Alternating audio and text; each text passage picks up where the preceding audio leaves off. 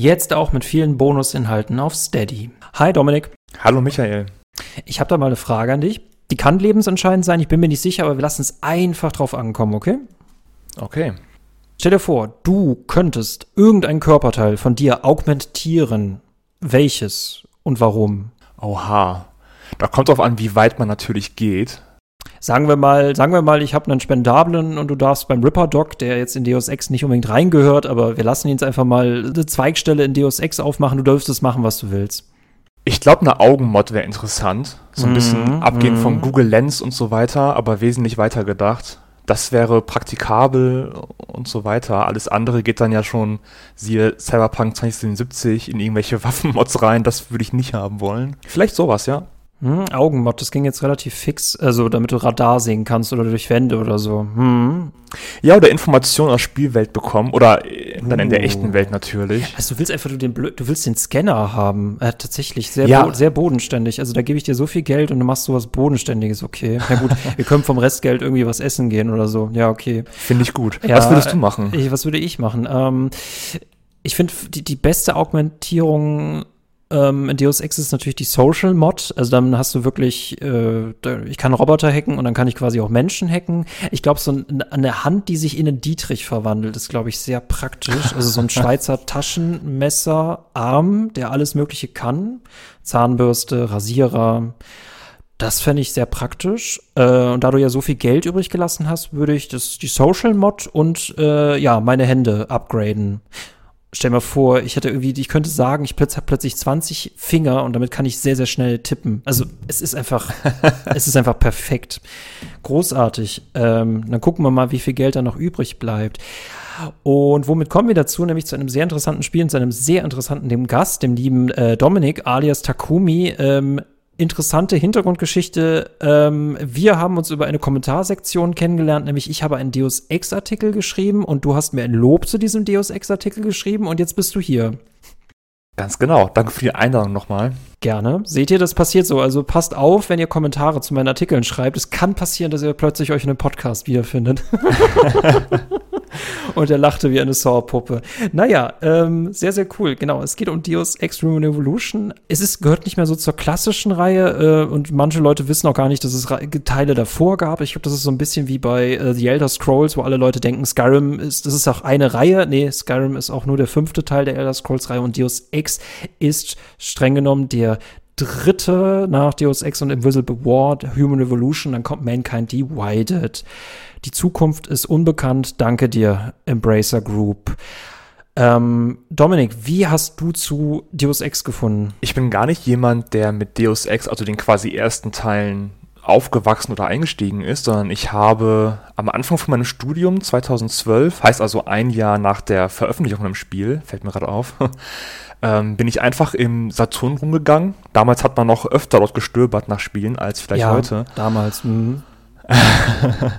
Und dann habe ich einfach die Packung gesehen und so ein klassischer Fall von äh, Coverdesign ist gar nicht so unwichtig. Ähm, ich fand es ansprechend, hast mir durchgelesen, irgendwas Cyberpunkiges, leichtes, zukunftsmäßiges, denn es spielt ja gar nicht so weit in der Zukunft tatsächlich. Und da habe ich es mir gekauft. Ja, so 2020, 30 rum, ne? Deswegen, ähm, an sich sind wir ziemlich rückschrittig, wenn wir anscheinend immer noch nicht in deren Technik drin sind. Aber ja, hm. Ganz genau, allerdings. Ja, deswegen kannte ich die ersten Teile davor auch gar nicht. Ich habe den allerersten mal nachgeholt, ähm, was schwer zu spielen war, nachdem man mit so einem etwas neueren eingestiegen ist. Aber zum Kennenlernen doch ganz wichtig, fand ich.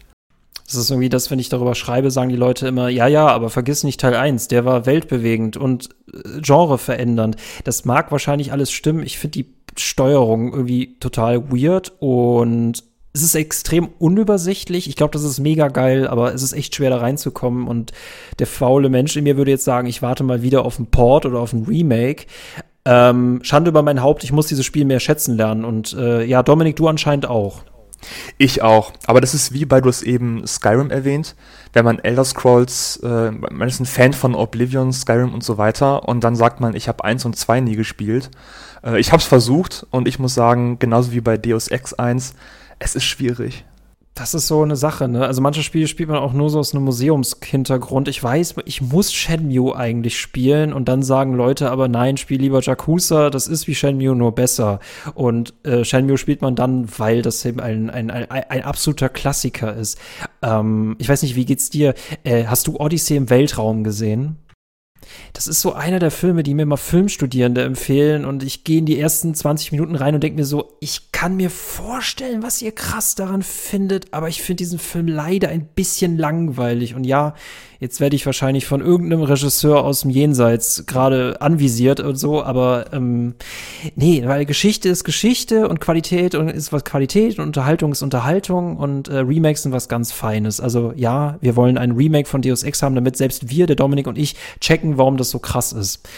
Äh, was aber definitiv krass ist, ist nämlich Deus Ex Human Evolution. Äh, ohne dass ich jetzt hier meinen Artikel eins zu eins wiederholen möchte. Ähm, du hast das über das Cover kennengelernt, ich habe das Spiel über den Trailer kennengelernt und dann tatsächlich ein Jahr lang, bis ich es mir kaufen konnte, weil ich keine PS3 hatte, ähm, nur über den Soundtrack kennengelernt habe. Und äh, ganz ehrlich, Atmosphäre ist für mich das Allerwichtigste im Videospiel. Und was ist das für ein krasser Soundtrack? Höre ich heute immer noch.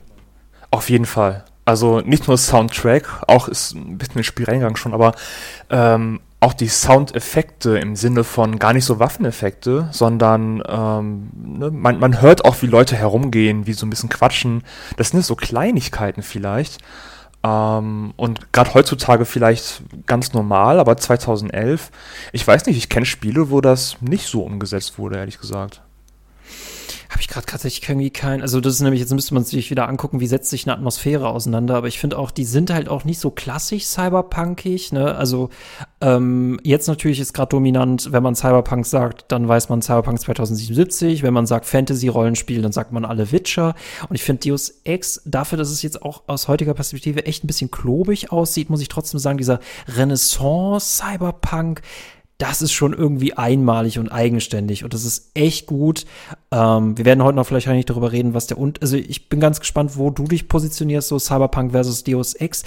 Aber ich muss sagen, sie machen sehr, sehr viel weniger als Cyberpunk 2077, aber das, was sie machen, machen sie für mich 3000 Mal besser als Cyberpunk 2077. Ja, kommen wir nachher auf jeden Fall zu, schätze ich mal, ja. oh, da wird's interessant, da wird's interessant.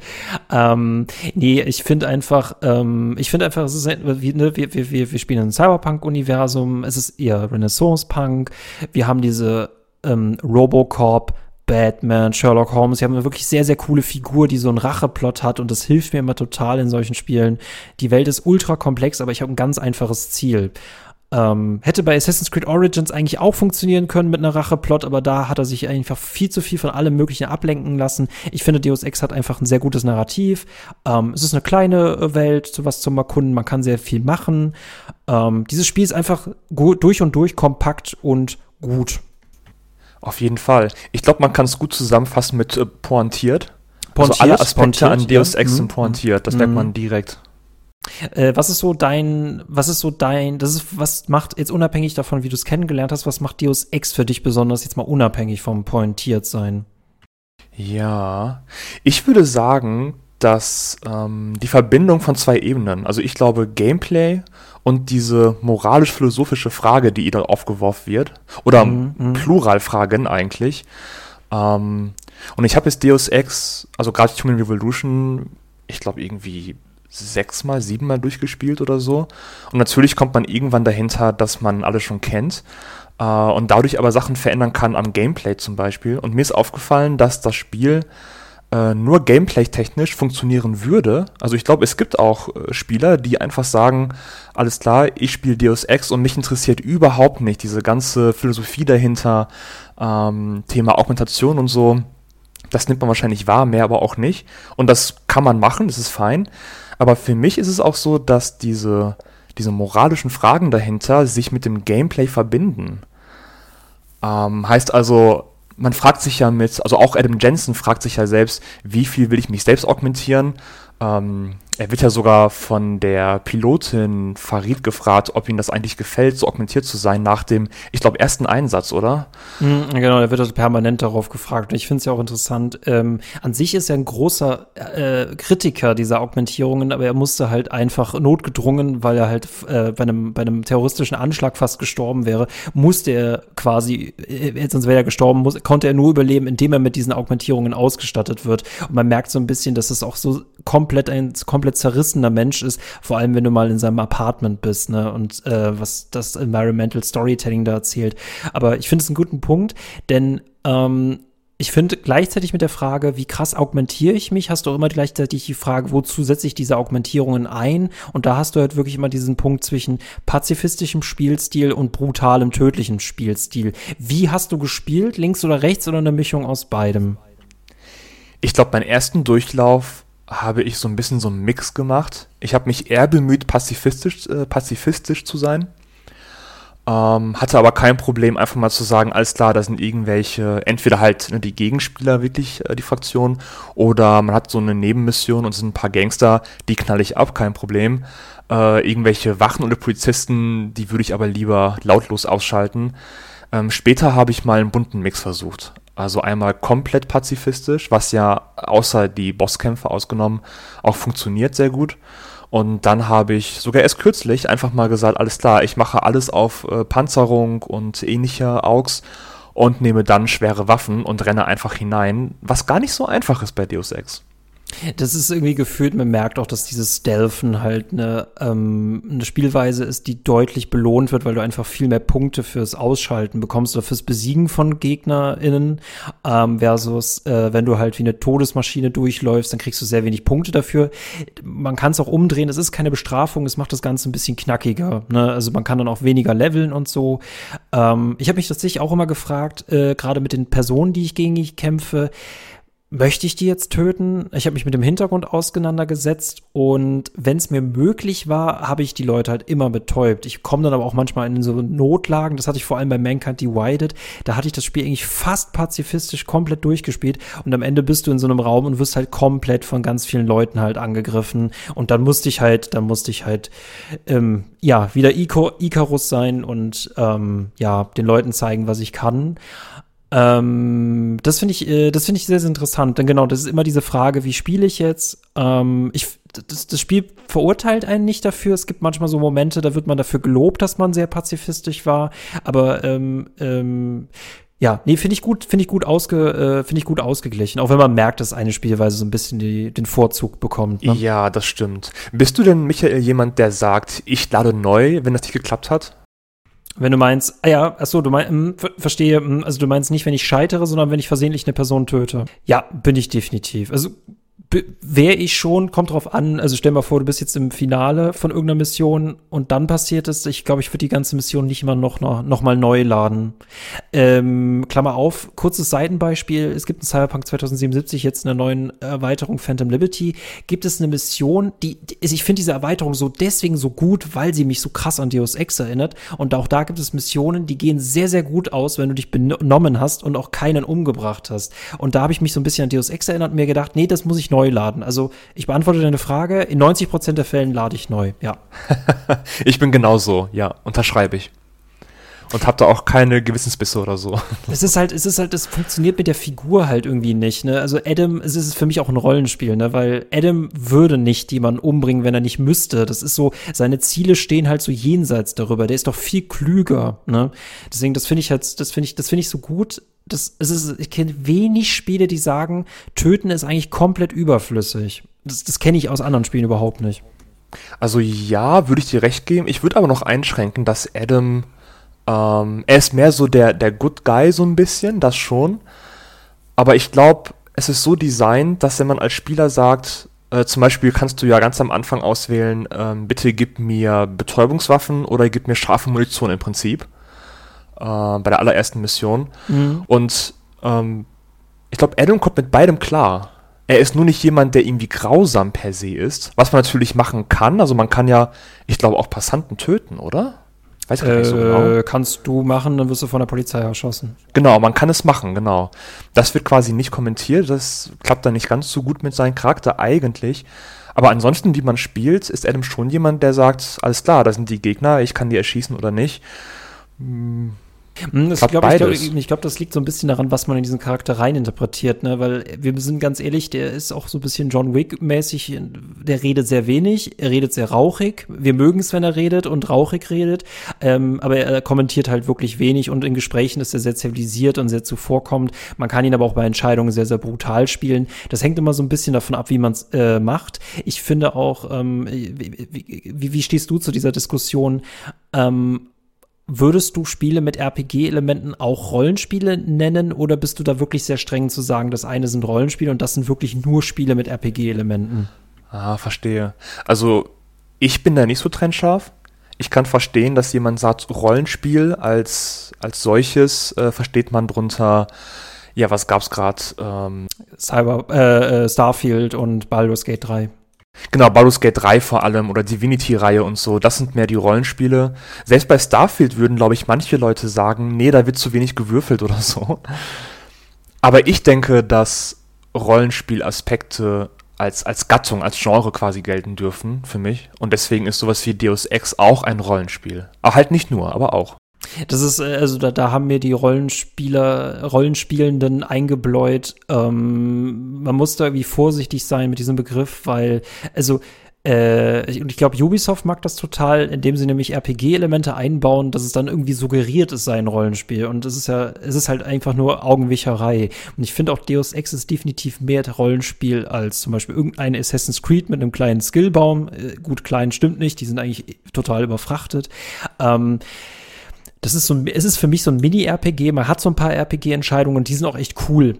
Ähm, ich finde auch Deus Ex ist für mich persönlich oh, es ist mehr als Cyberpunk 2077. Selbst Cyberpunk 2077 ist für mich kein wirkliches RPG, weil es auch mehr so ein Story-Shooter ist mit ein paar Entscheidungsmöglichkeiten. Aber äh, stopp mich, stopp mich. stopp.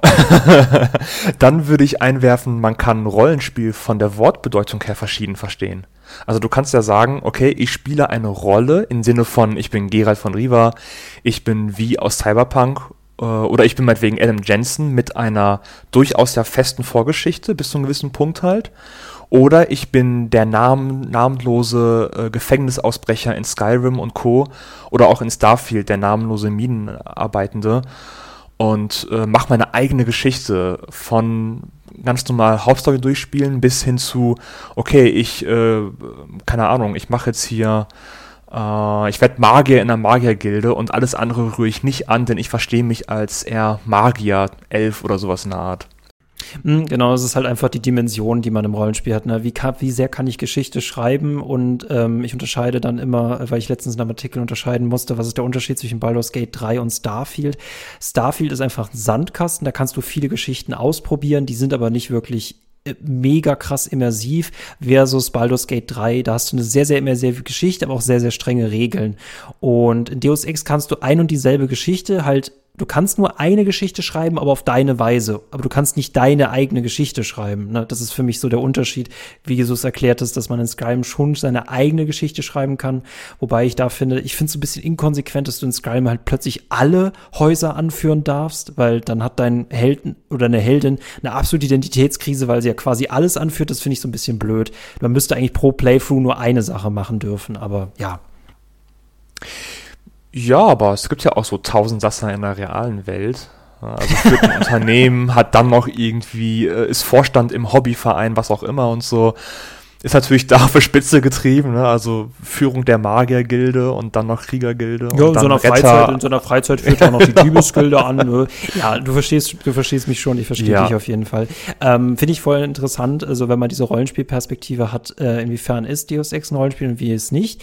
Ähm, ich finde aber eine, also ähm, man merkt so ein bisschen, dass die Krawallbürste hat nur einen Flur, die bringt halt einfach alle um. Und wenn du aber stealthig unterwegs bist, hast du so viele verschiedene Möglichkeiten. Ähm, äh, Luftschächte, du hackst dich in Computer, du bist unsichtbar, du schlägst Wände kaputt.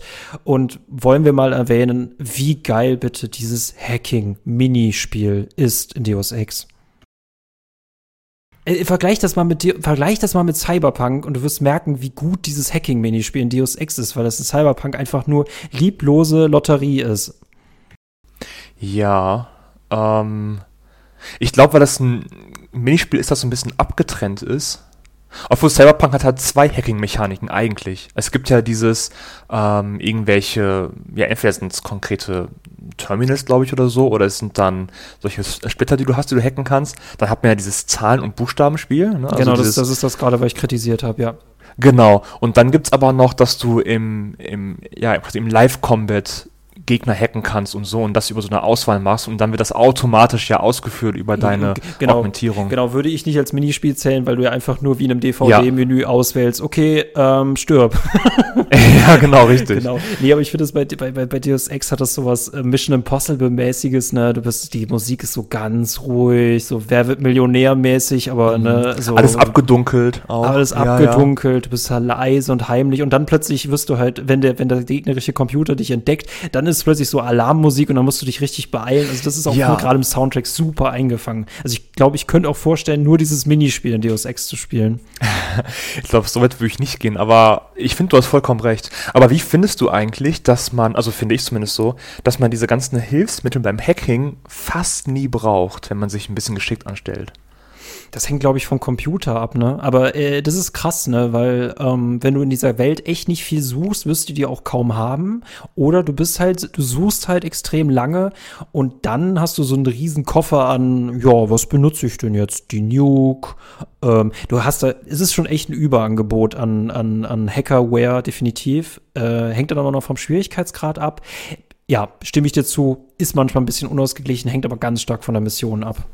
Das stimmt. Wobei ich gar nicht meine das Überangebot, sondern ich meine wirklich, dass, gut, so ein, so ein Stealth, heißt ja auch Stealth im Spiel, ne? Das ist ganz praktisch.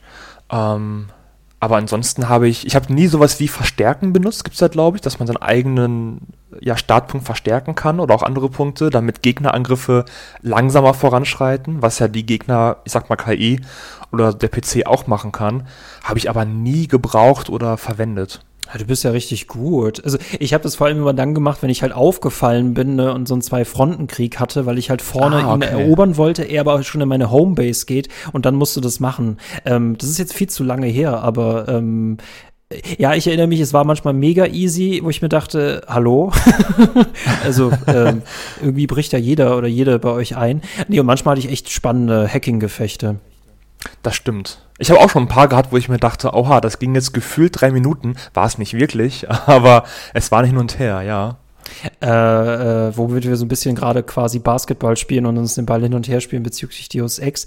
Ähm, bist du so jemand, der also vor allem so auf Haupthandlung geht oder bist du jemand, der wirklich jede einzelne dieser wenigen kleinen Minigeschichten in Detroit und in anderen Städten ähm, aufgesucht und gelöst hat? Also bei Deus Ex in diesem konkreten Fall habe ich alles aufgelegt und gelöst. Ähm, bei anderen Spielen, um einfach mal die Frage an sich wieder aufzunehmen, so generell, genau. da würde ich sagen, ich mache so einen Mix. Also mir sind Nebengeschichten schon wichtig, denn sie erzählen oftmals Dinge, die halt nicht für die Haupthandlung relevant sind unbedingt, aber die einfach der Welt so ein bisschen nochmal Bedeutung mitgeben. Das finde ich immer sehr schön. Und manchmal, man kennt ja auch Spiele, ähm, ähm, Elder Scrolls, ne? wo die Hauptmissionen oftmals besser sind als die Hauptstory. Aber ich muss nicht alles mitnehmen. Also ich bin kein Completionist. Bei Human Revolution, also Deus Ex, da habe ich es gemacht, da habe ich 100%. Äh, ist aber echt eine Ausnahme. Also nur da habe ich es gemacht, weil ich mir irgendwann dachte, mir macht so viel Spaß, ich möchte einfach mal alles durchmachen, was da gibt. Ähm, das ist ein cooler Punkt, den du erwähnt hast. Ne? Das hängt ganz stark davon ab, ob mich die Lore eines Spiels interessiert ne? und wie viel Liebe da drin steckt. Und gerade bei Deus Ex, gerade weil du, wie du schon sagtest, ne? man kann da tief graben, muss man aber nicht. Und wenn man da mhm. tief gräbt, dann siehst du in diesen Geschichten halt ganz oft so Konflikte mit dieser Augmentierung. Vor allem, weil sich ja. sehr wenig Menschen, also es gibt viele Menschen, die dieses Augmentieren nehmen, sind aber meistens Reiche, weil die sich die Medikamente nehmen, leisten können, damit diese Augmentierungen nicht vom Körper abgestoßen werden. Und arme Menschen können sich diese Medikamente nicht leisten und äh, ja, äh, leben dann entweder in Psychose oder äh, total am Abgrund. Das finde ich vor allem mega interessant versus Cyberpunk, dass du in Deus Ex nochmal so sehr zwei sehr, sehr auseinanderklaffende Welten hast. Also komplette Armut und absoluten Renaissance-Cyberpunk. Ähm, während du in Cyberpunk sie wiederum mehr so was Schwimmendes hast. Äh, ja, kann ich vollkommen nachvollziehen. Hängt aber ganz stark davon ab, mich, ob mich eine Lore interessiert. Skyrim ist ein sehr gutes Beispiel. Da finde ich oft, ähm, ne, die Haupthandlung hat einfach nicht irgendwie die Fähigkeit, eine Haupthandlung zu sein, weil sie auch nur eine von vielen Geschichten ist. Vor allem, weil ja. Skyrim nicht so viel Inszenierung hat. Ich mag halt, da mag ich halt alle Geschichten. Das ist der große Unterschied. Ne? Äh, Ubisoft ähm, baut Welten und dann müssen sie es mit irgendwas füllen und währenddessen hast du bei Bethesda eine richtige Lore und dann äh, setzen die die eine Welt ein und du merkst einfach komplett den Unterschied. Ja, ja man kann, ich habe bei Skyrim auch schon mal gesagt, ich starte einfach und werde ein Bogenschütze, das war so die Idee, aber ich mache nicht eine einzige Mission. Also ich bin durch Dungeons gelaufen äh, und war auch überraschend schnell übrigens dann hochgelevelt. Hatte ich gar nicht so erwartet. Ich dachte, man bekommt sehr viele Erfahrungspunkte durch Missionsabschlüsse. Ist aber gar nicht so, glaube ich. Und das hat auch Spaß gemacht. Also das war dieser, was du gerade meintest mit die bauende Welt und da kannst du einfach rein gegenüber, du hast eine Welt, die auch gerade durch die Story an Bedeutung äh, gewinnt. Mhm, aber du kannst halt lineare Geschichte in der Open World funktioniert halt nicht, ne? Und deswegen hat sich Deus Ex halt auch dafür entschieden, halt ähm, definitiv kleinere Areale, ähm, mhm. was ich immer so Mut zur Kürze finde ich immer ganz gut. Und ähm, das würde ich jetzt mal interessant finden. Ähm, ich merke nämlich auch, Starfield ist für mich zum Beispiel äh, auch wieder nur so ein Rollenspiel Sandkasten. Und ich habe mich lange Zeit gefragt, da würde mich deine Meinung zu interessieren es kann sein, dass ich mit Starfield mehr Spaß habe, weil ich ohnehin Autor und Schreiber bin und Geschichten mit den Zutaten selber schreiben kann, äh, versus anderen Leuten, die da eben vielleicht keine eigenen Ideen mitbringen und das auch so ein bisschen von Starfield erwarten und da natürlich keine krasse Inszenierung kriegen. Meine Frage wäre, glaubst du, dass AutorInnen mit Spielen wie Starfield und Skyrim mehr Spaß haben als Nicht-AutorInnen?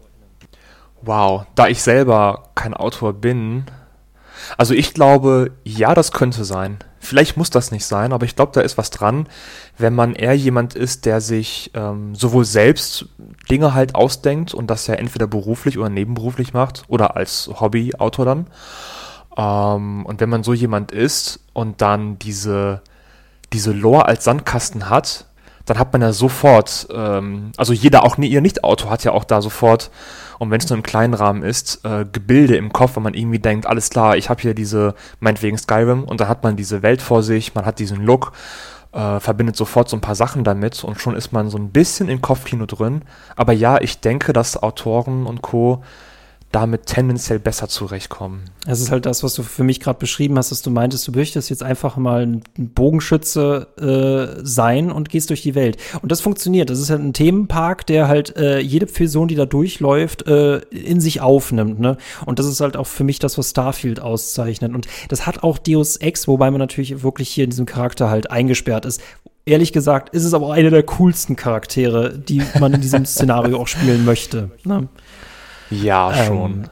Ähm, gibt es für dich so ein, ähm, so, ein, so ein Highlight, einen sehr, sehr besonderen äh, Moment in Deus Ex, vielleicht einen besonderen Schauplatz oder eine besondere Mission? Oha. Also, ja, ich habe eine Nebenmission, die würde ich gleich ansprechen. Und weil du gerade Schauplätze meintest, vielleicht ganz kurz. Mh, mm, ich glaube, ich finde alle Schauplätze interessant, weil sie gut für sich selbst funktionieren. Aber wenn ich sagen müsste, welcher Schauplatz ist am spannendsten, ich glaube, aus der Cyberpunk-Idee heraus wäre es vermutlich ähm, New Hampshire, mm, heißt es, glaube ich, mm, ne? Genau. Ja, ja, mm. ähm, das ist so richtig, ja, cyberpunkige, ähm, eine hochhausgesteckte, alles voll mit Leuten gebaute Umgebung.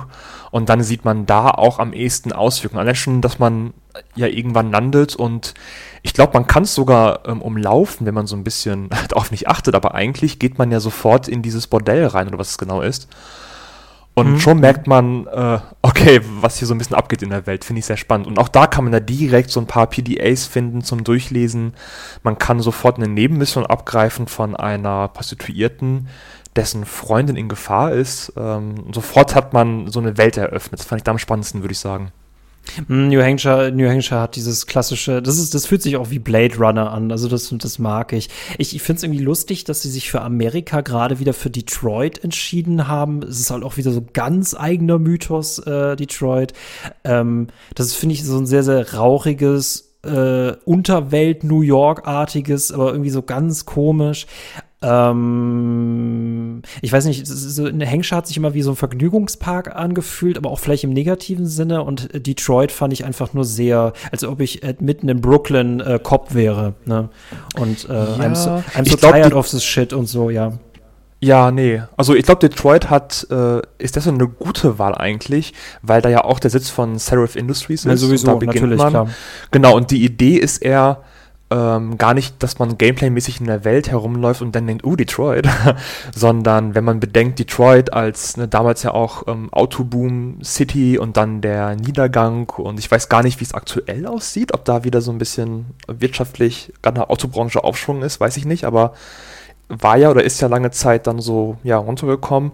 Und jetzt die Idee zu sagen, okay, wir sind so ein bisschen in der Zukunft. Ähm, Seraph Industries und andere haben Durchbrüche erzielt in der Augmentierungstechnologie und pushen Detroit wieder nach oben. Und diese Verbindung, die funktioniert ganz gut, weil es ja so nah an unserer Zeit ist gegenüber äh, Cyberpunk 2077, das ja vollkommen in der Zukunft ist. Ähm ja, finde ich aber gut. Ne? Du hast so einen Ort des Niedergangs quasi, ne, den du da quasi mit ähm, dem, dem, dem, so einer verteufelten Zukunftstechnik aber eigentlich wieder nach oben bringen könntest, in Anführungszeichen, ohne dass man jetzt sagen kann, dass der Reichtum für, äh, für alle ist. Ne? Weil nur wenn sie halt massentauglich, ähm, nee, nur weil sie auf Flie Fließbändern massenweise Augmentierungen produzieren, heißt das ja immer noch nicht, dass jeder die kriegt. Vor allem, weil auch nicht jeder die Medikamente dafür hat. Ne? Also das Geschenk ist halt so ein bisschen sehr, sehr einseitig.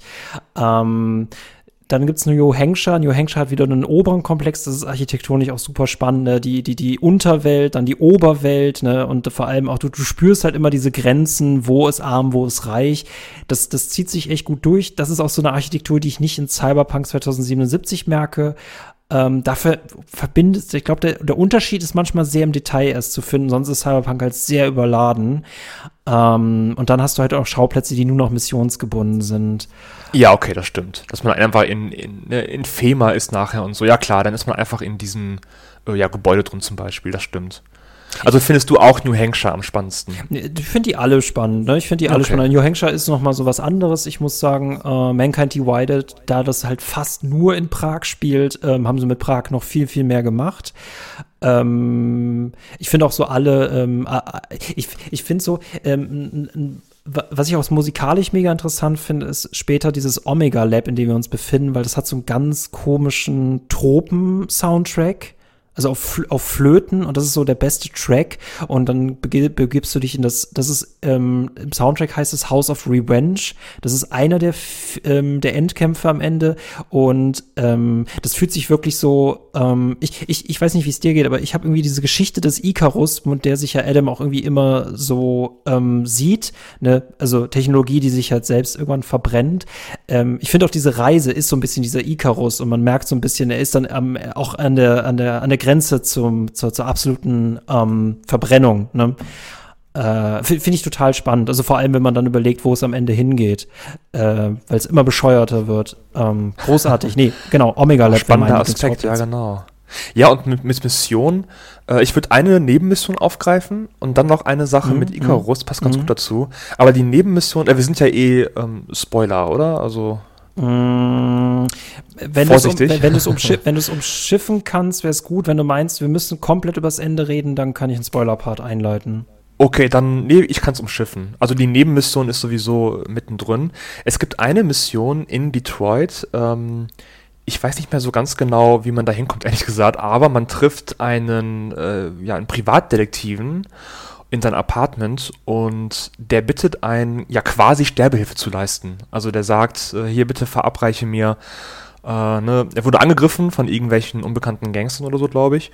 Und er hat dann gesagt, ich bin so verletzt, äh, man könnte mich retten, aber eben mit Augmentation. Aber er ist ein Auggegner, also er ist auf der Seite, ne, er verteufelt diese ganze mhm, Enhancements-Geschichte. Mhm, mh. Und du hast nun die Aufgabe zu entscheiden, okay, helfe ich ihm, leiste ich quasi aktive Sterbehilfe, weil er überhaupt nicht zu dem werden will, was Adam Jensen ja zu 100% quasi ist. Oder sagt man, nee, du kannst dein Leben retten und ich helfe dir jetzt. Und das fand ich sehr interessant. Kennst du die Mission noch? Ja, ja, vor allem, weil quasi Adam über Adam entscheidet, ne? Das ist schon, das ist schon hart, ne? Also er hat eigentlich genau seine Situation wieder vor sich und er könnte sie halt bei diesem Menschen verhindern oder halt zulassen. Ne? Das ist ähm, genau. ja, das hat mich auch sehr, sehr berührt.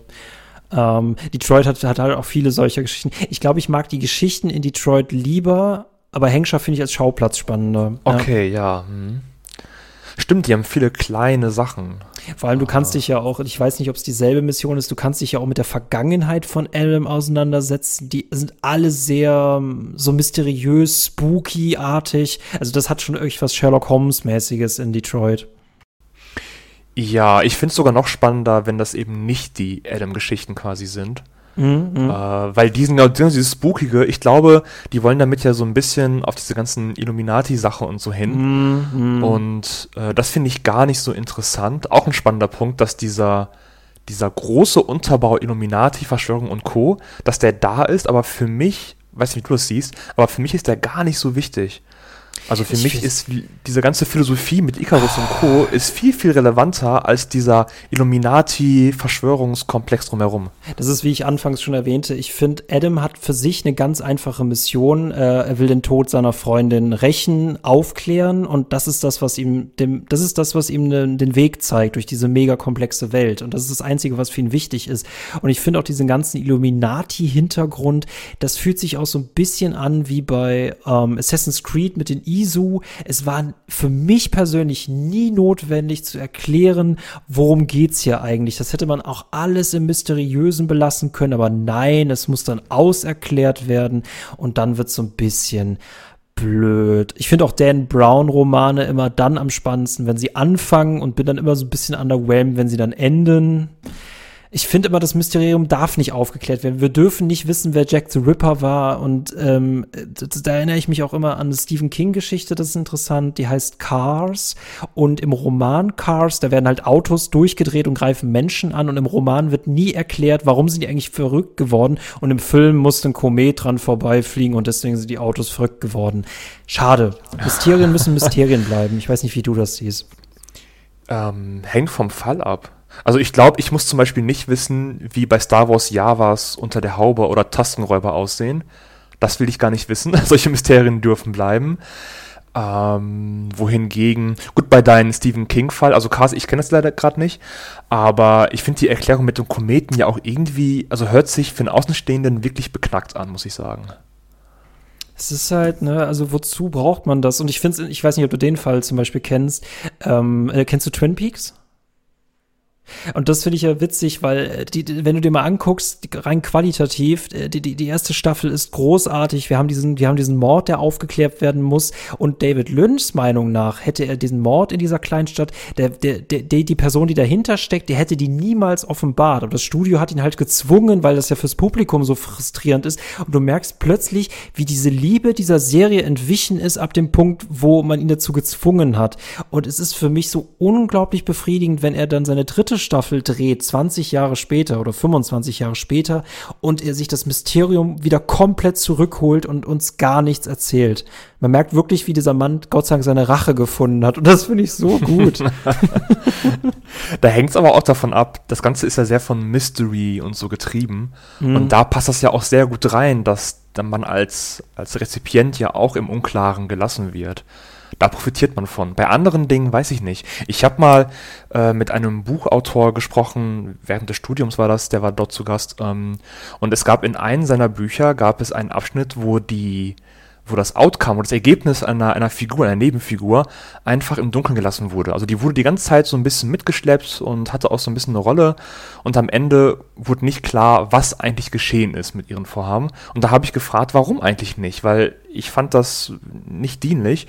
Und er sagte, ja, sollen sich die Leser halt selbst Gedanken machen. Und das klang für mich, also ich glaube, er sieht das nicht so, der Autor, aber für mich klang das einfach nur faul.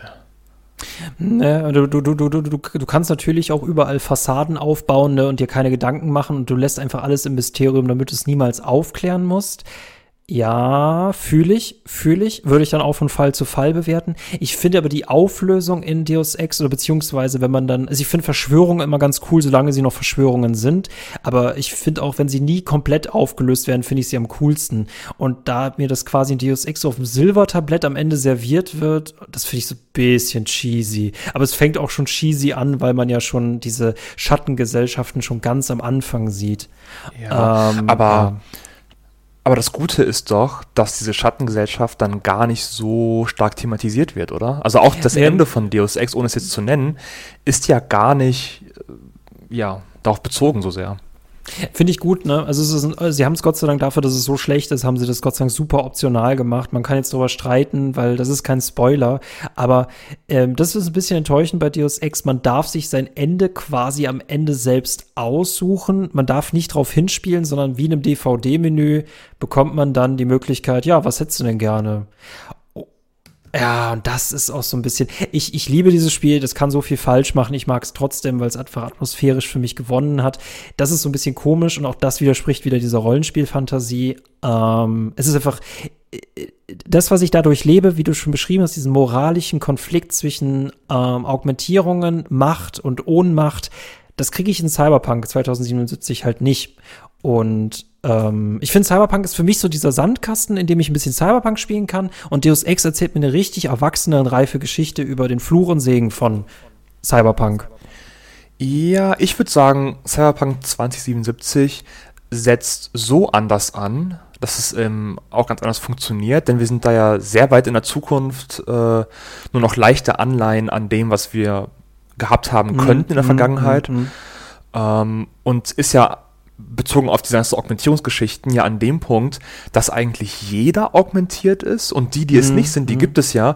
Das sind in wenigen Ausnahmen so ein paar, die werden da als Spinner dargestellt. Oder es gibt einen Ripper-Dog, ich weiß gar nicht mehr, wo der liegt, der, äh, den kann man fragen, äh, warum bist du als Ripper-Dog eigentlich nicht augmentiert? Das ist irgendwie schräg. Und er sagt dann, ja, mit seinen Händen ist er viel taktiler, als das jede Tech nachbilden könnte. Und, und dann kann lustige Ergänzung, und wenn es äh, irgendeine starke Sonneneruption gibt, werden alle gegrillt, ich aber nicht. Fand ich super. Uh. Ich, ich finde, du hast ja, äh, Augmentierungen sind in Cyberpunk 2077 sind schon quasi McDonalds. Das stimmt schon.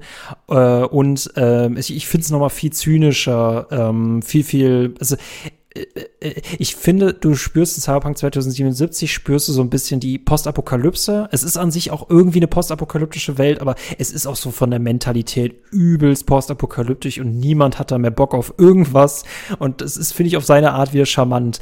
Ähm, das ist aber auch wieder die Frage, ne, wie setzt sich ein Spiel Gameplay-technisch, Story-technisch, Dings auseinander? Und ich finde, wie das du beschrieben hast, dass Gameplay und Story in Deus Ex super äh, ineinander übergehen. Das finde ich funktioniert für mich in Cyberpunk 2077 nicht, weil du hast eine unglaublich immersive Geschichte, die wird auch super bei Kamerafahrten erzählt. Das kriegt Deus Ex auch so nicht hin und dann muss plötzlich dieser riese immersive Kern auf Gameplay treffen und das spielt sich dann stellenweise so ein bisschen Far Cry, Call of Duty blöd. Ähm, ich verstehe, ja. was du meinst, ja. Also für mich, ich finde trotzdem, ist ein tolles Spiel. Es ist ein super Spiel. Ich habe eine Hassliebe, das musst du verstehen. ja, nee, ich verstehe, was du meinst. Ich glaube, bei Cyberpunk ist die Welt quasi verloren bereits. So ungefähr. Ja, ja. Und man driftet in diese ganzen Abgründe ab, bis hin zu total schrägen Sachen, die ja da geschehen, von den ganzen Konzernen geleitet.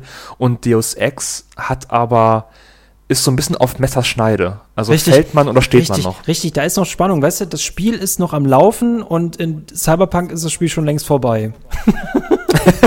das stimmt. Aber findest du dann den Nachfolgetitel Mankind Divided dann in dem Sinne ein bisschen nachteilig, weil die ja dort schon eher gekippt sind?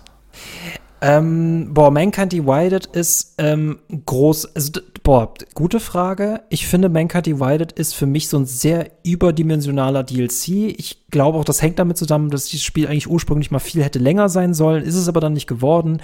Und wir haben nur einen Bossgegner in Deus Ex Mankind Divided und es fühlt sich echt so ein bisschen komisch an. Du hast eine sehr kurze Story, aber sehr, sehr viel Open World Missions, irgendwas. Ich finde diesen Teil, ähm, der spielt noch mal eine ganz, ganz andere Stärke von Deus Ex aus. Aber es ist exakt das Gleiche. Ne? Du hast wieder diesen Konflikt von, ich bin in meiner Nachbarschaft, wie geht's meinen Leuten um mich herum? Ich bin wieder Sherlock Holmes. Ähm, da zieht diese, diese Geschichte überhaupt nicht. Ich finde auch, ähm, Adam hatte seine Blütezeit in Human Evolution und in Mankind Divided ist er quasi nur noch am Aufräumen. Da, da merkt man so ein bisschen, der ist der Bürohengst geworden, ne? Und ähm, ja, Adam, mach das mal, aber so ein bisschen, bitte mach es bürokratisch, Adam, bitte, benimm dich. Ähm, da hat man ihm so ein bisschen, man hat, man hat ihm so ein bisschen die Flügel gestützt, ne? Und das, ach, das passt auch nicht super in die Metapher. Ich, ähm, das macht, ich denke mir nach Mankind Divided, boah, jetzt sind wir auf einen geilen Punkt angekommen, jetzt freue ich mich auf Teil 3. Das ist so ein typischer zweiter Teil, in dem etwas aufbereitet wird, was dann nicht aufgeht. Oh ja, das finde ich gut. Ja, auf jeden Fall. Also ich, man merkt auch, dass, wie du schon meintest, Adam Jensen hat dann nicht mehr so eine quasi wichtige Rolle so richtig.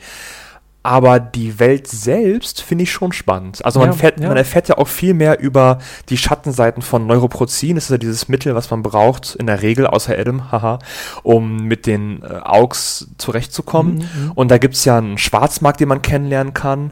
Man kann erfahren, äh, welche Gesetze erlassen werden, dass Polizei mehr Gewalt erhält. Ähm, total spannende Nebensachen, die man leider so ein bisschen verpassen kann.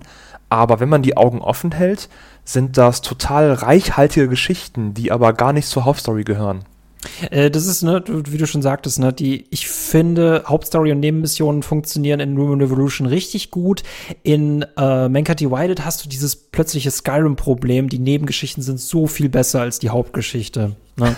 Du, Ja. ich, es ist so lustig, weil ich, ich erinnere mich, ich bin, ich habe diese Wohnung verlassen und dann sollst du ja eigentlich zu deinem Arbeitgeber gehen. Und dann habe ich vier Stunden lang nur diese Stadt gespielt und es war so richtig cool. Und dann kam ich plötzlich in dieses Büro an und denk mir so, warum sagt mir eigentlich niemand, dass ich viel zu spät zur Arbeit gekommen bin? Ne? Aber warte, das, das sagen die, glaube ich. Aber nicht, wenn du sogar? reinkommst. Ja, ich glaube, ich meine mich zu erinnern, bitte schreib irgendwer irgendwo hin, falls ich Mist erzähle. Aber ich glaube, wenn du dorthin gehen sollst und ne, so wie du auch gerade, du läufst die ganze Zeit herum, erkundest alles, bekommst du ab und zu so einen Anruf und dann wird gefragt, Adam, wo bleiben Sie oder so.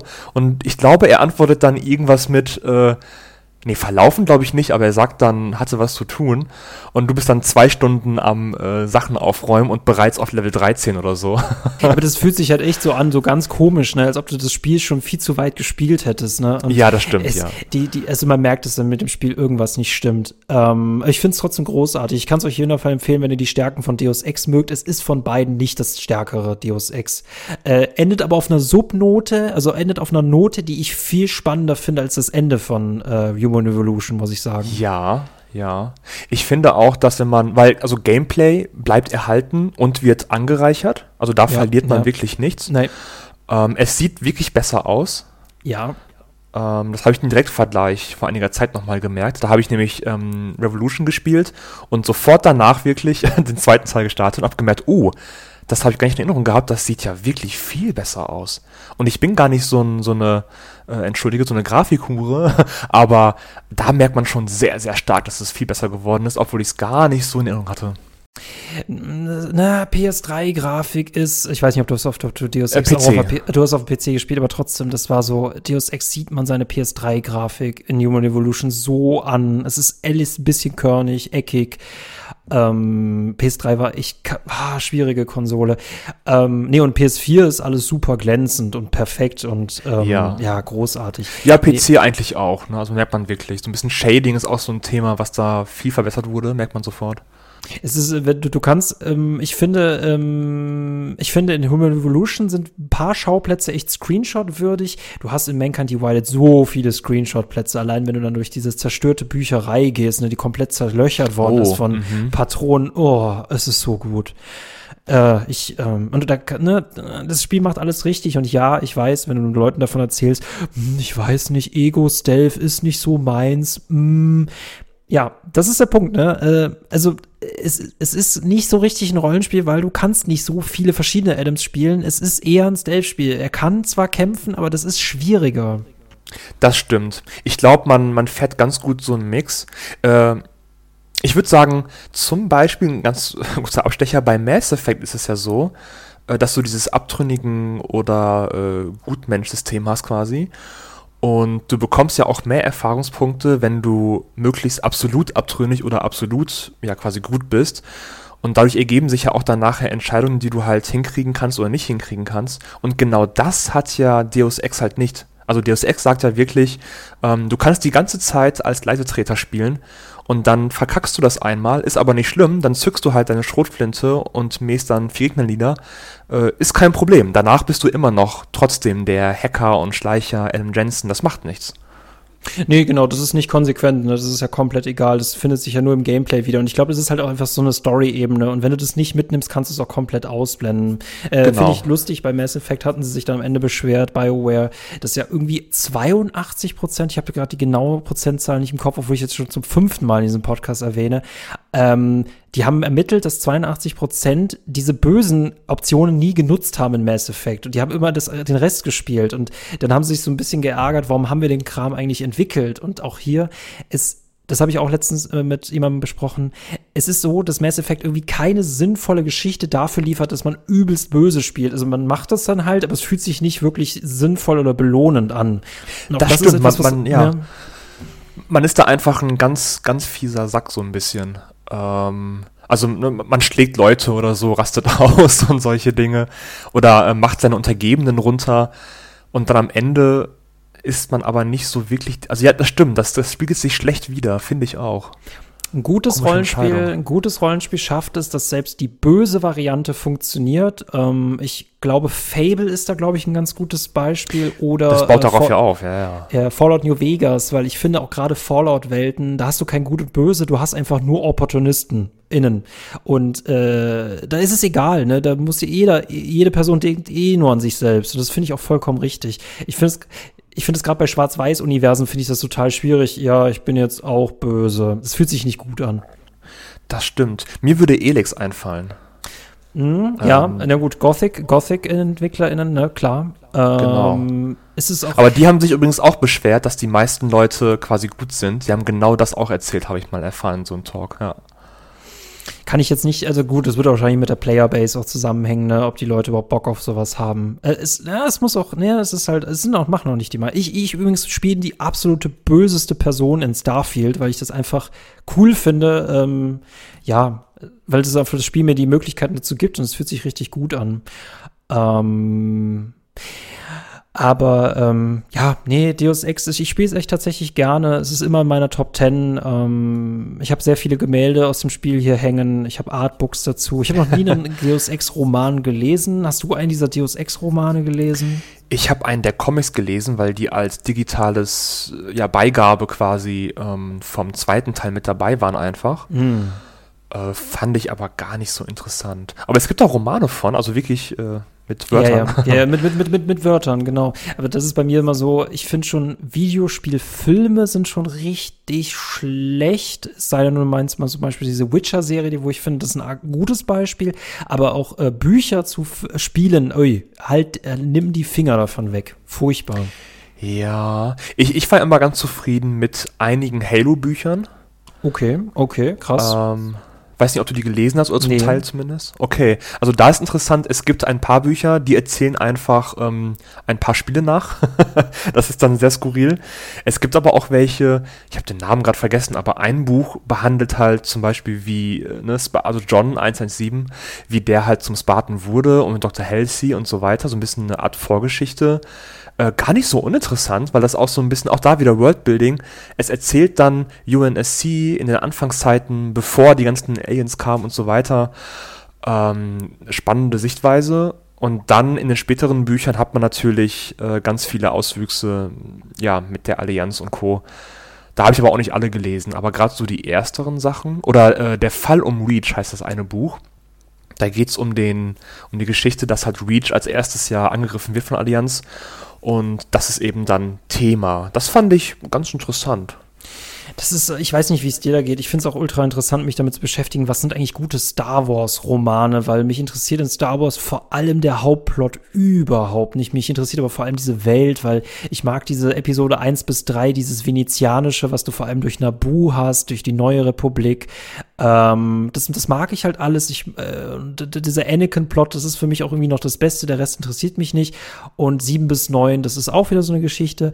Ähm, aber wenn du dann zum Beispiel im Internet bist und guckst dir eine Rezension so an, äh, ah, du kannst auf diese Leute, die fünf Sterne dafür geben, kannst du wirklich wenig geben. Und ich möchte diesen einen Fan haben, der mir wirklich reflektiert sagt, ich bin ein Fanboy oder ein Fangirl, aber ich sage dir, das ist trotzdem ein sehr gutes Buch.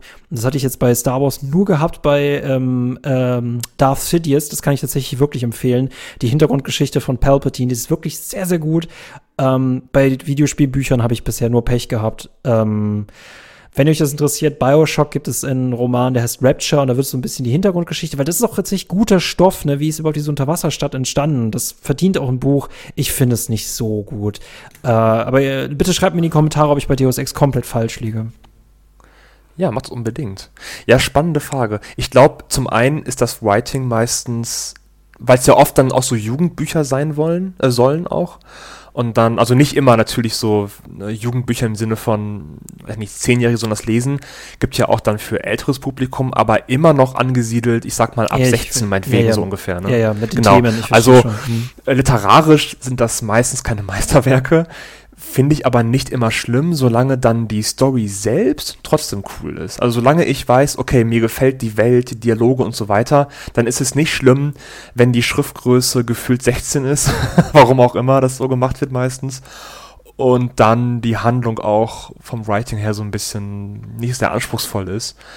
Aber das hat dann so, ich würde mal so sagen, äh, viele fanden ja bei Rogue One das Ende mega geil mit Darth Vader, wenn er dann da durch, ne, Ja, ja. durch hm, die hm. Station metzelt. Ich fand's auch super cool. Ist natürlich vom Plot her und, äh, und auch alles andere erfüllt das keinen wirklichen Anspruch. Es ist einfach nur geil und mehr nicht. Aber das darf's auch sein. Finde ich vollkommen in Ordnung. Und das können Romane auch sein manchmal. Ah, Fanservice, das ist so, ah, das ist, ja. Thema für sich, ja. Ja, boah, ganz schwierig. Ähm, ich, ah, das wäre auch mal ein spannendes Thema für einen Podcast. Ich finde, ich weiß nicht, wie es dir geht, aber immer wenn ich podcaste, bekomme ich eigentlich während des Podcasts Ideen für 20 neue Podcasts.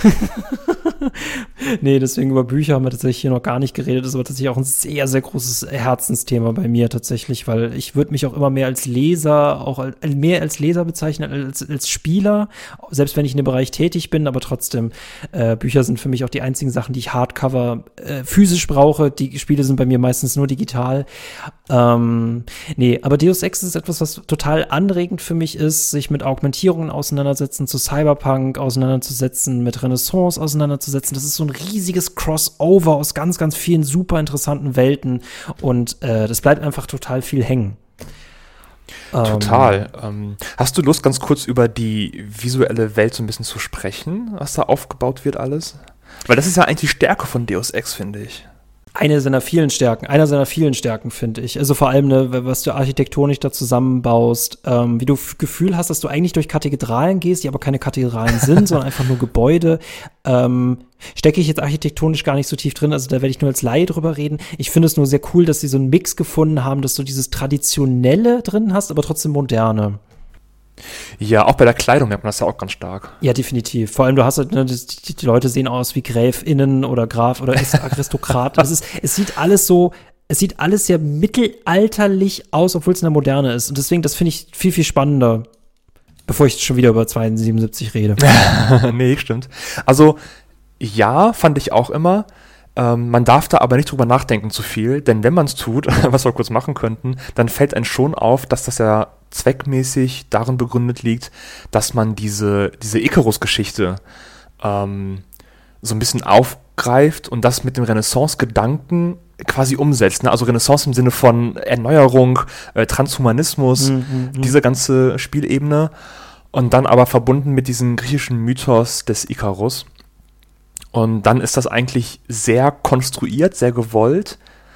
Ähm, aber wenn man nicht so drüber nachdenkt, dann ist es einfach ein sehr individueller, cooler Stil. Weiß ich gar nicht, ob ich das negativ ankreiden kann. Ähm, es ist natürlich total beabsichtigt, vor allem, weil er ja äh, später auch ähm, ne, in eine Rakete steigt und dann halt quasi so Icarus-mäßig auch losfliegt. Das ist ja, Ja. total gewollt. Man könnte jetzt vorwerfen, dass es mega konstruiert ist, aber dafür ist es an, ich finde es an zu wenig Stellen durchscheinend. Aber ja, natürlich. Das stimmt, klar, ja. klar. Es ist eher unterflächlich als, oder nennt man das so? Ist das, Es ist eher nicht. oberflächlich als oberflächlich. Aber Ja, kann man das so nennen, ja, ne? Doch, genau. Wir beide als Germanisten. Mm, ja, komm, lass uns heute einmal durchgehen. Ja, okay. Gut. Es ist, ähm, nee, finde ich total, ich finde es total angenehm, mit dir darüber zu reden, vor allem auch so viele Fässer aufzumachen, aber gleichzeitig trotzdem irgendwie am Ball zu bleiben. Das hat man manchmal mit anderen GästInnen so ein bisschen, dass man, äh, man könnte ganz komplett vom Thema wegkommen und dann kommt man noch nie wieder zurück. Ich glaube, wir hatten heute echt eine gute Mischung.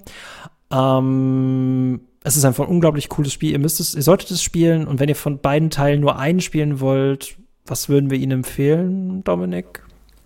Also ich würde sagen, Human Revolution, den euch- ersten Teil. Ah, ich würde euch auch eher Human Evolution. Ihr, ihr versteht Mankind Divided erst, wenn ihr Human Evolution spielt. Und das ist irgendwie ein bisschen weird, nämlich zum Anfang unseres Podcasts zurückzukommen. Wir empfehlen gerade diesen Menschen ein ödes PS3-PC-Spiel, genauso wie allen Leuten uns sagen, wir sollen ja gefaked das erste Deus Ex spielen.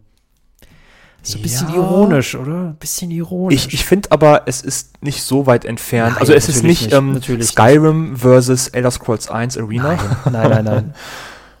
Aber nee, das, das hast du manchmal auch, ne? Leute sagen, ich spiele nicht Last of Us auf der PS3, ich hole mir jetzt dieses Remake für 70 Euro. Obwohl da neun Jahre zwischenliegen und das ist Remake-technisch sehr schwierig. ja, äh, hängt davon ab, wie leidensfähig man auch so ist. Ich persönlich finde, man, man erfährt nicht so viel Leid bei äh, Human Revolution. Wie gesagt, 2011 ist nicht so lange her. Vielleicht abhängig auch vom eigenen Alter wiederum. Was ist man so ein bisschen gewohnt? Ab wann gelten für einen selbst Spieler als, boah, ganz schön alt und ab wann nicht mehr so? Wenn der of Us schon mit neun Jahren als zu alt empfunden wird, naja. Leute, spielt Deus Ex, vertraut uns bitte. Das solltet ihr spielen und dann werdet ihr auch Mankind Divided äh, verstehen, weil ich finde, die größte Stärke von Deus Revolution siehst du auch in Mankind Divided noch mal viel mehr ausgebreitet. Ähm, wie sieht's mit dem neuen Spiel aus? Das ist schwierig. Ähm, liegt jetzt bei Embracer Group, die haben aber gerade irgendwie einen Deal nicht zustande bekommen und deswegen äh, haben die, nachdem sie so viele Marken eingekauft haben, sind die jetzt im totalen Sparkurs und ich habe echt die Befürchtung, dass sie eigentlich nur alles eingekauft haben, um es jetzt alles komplett zu zerstören. Ich weiß es nicht. Das ist gerade so ein bisschen das Problem bei denen, das stimmt.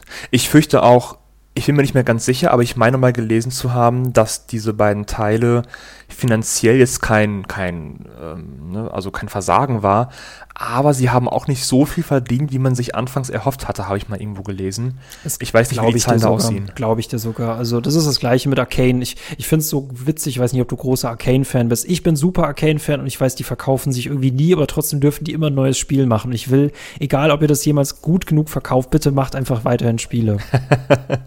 ja, ich finde auch, solange man keine Miese macht, ist es ja auch legitim. Also man kann ja auch sagen, hey, macht ein Deus Ex, solange man damit noch so ein bisschen Geld macht, dann ist das für uns fein. Fände ich mal schön. Deus Ex muss jetzt einfach zu Microsoft gehen, da wo jetzt auch Arcane in der WG chillt, weißt du? Alle, alle hängen an Microsofts Geld und dürfen nur noch entwickeln. Wenn ich ein Spiel ich glaube, wäre, ja. dann wäre ich jetzt bei Microsoft wahrscheinlich am besten. die fahren diese Schiene gerade, glaube ich, so ein bisschen, oder? Das stimmt, ja. Die, die, die, spielen, die spielen das Spiel richtig. Also, ne, also dafür, dass Deutschland kein Xbox-Land ist, Leute, ähm, ich bin Sony-Mensch, weil ich mit Sony aufgewachsen bin, aber schaut euch mal einen Game Pass an und schaut euch dann das an, was Sony Game Pass bei sich schimpft. Das ist schon echt ja, die sind typisch japanisch traditionell im Sinne von Veränderung brauchen so ein bisschen. Ah, die verkaufen halt Spiele und Hardware. Das ist so, also abgesehen von anderen Sparten, die Sony an sich bedient, aber im Gaming-Bereich. Deswegen haben doch den Konsolenkrieg quasi längst gewonnen. Und ihr Spielemodell ist ja auch immer noch ähm, kauft PS-Spiele, gerade exklusive Spiele. Und damit fahren die aktuell ja ganz gut auch. Ja, aber dann, wenn der Activision Blizzard-Deal durchgeht, dann wird sich das Blatt in den nächsten Jahren, glaube ich, ja, sehr, sehr stark stimmt. wenden. Ähm, aber ne, das ist auch interessant. Äh, ist nicht auch, wenn wir gerade darüber die, die, die Ticken der Technologie reden, äh, in Deus Ex ist es ja gleich genauso, dass uns ein Game Pass nicht vielleicht auch so ein bisschen den Schwert von Spielen wegnimmt, weil plötzlich alles zugreifbar ist. Ne? Und äh, ja, wenn es kostenlos ist im Game Pass, dann weiß ich nicht, ob ich länger als zehn Minuten reinspiele. Haben wir nicht auch den Icarus im Gaming? Hm? Mit der Note äh, würde ich schließen. Dominik, es war mir ein Vergnügen. Danke, dass du da warst. Vielen Dank für die Einladung, Michael. Hat sehr viel Spaß gemacht. Es war äh, mir eine Freude, ein Vergnügen. Komm gerne wieder. Wir hatten jetzt im Vorfeld drüber gesprochen, was man denn da mal machen könnte. Ich finde es einfach ganz toll. Podcasten ist wie Podcasten ist das moderne Golfen. Podcasten ist einfach, ja, lass einfach mal quatschen und äh, man kann ganz viele Menschen daran teilhaben lassen. Klingt gut.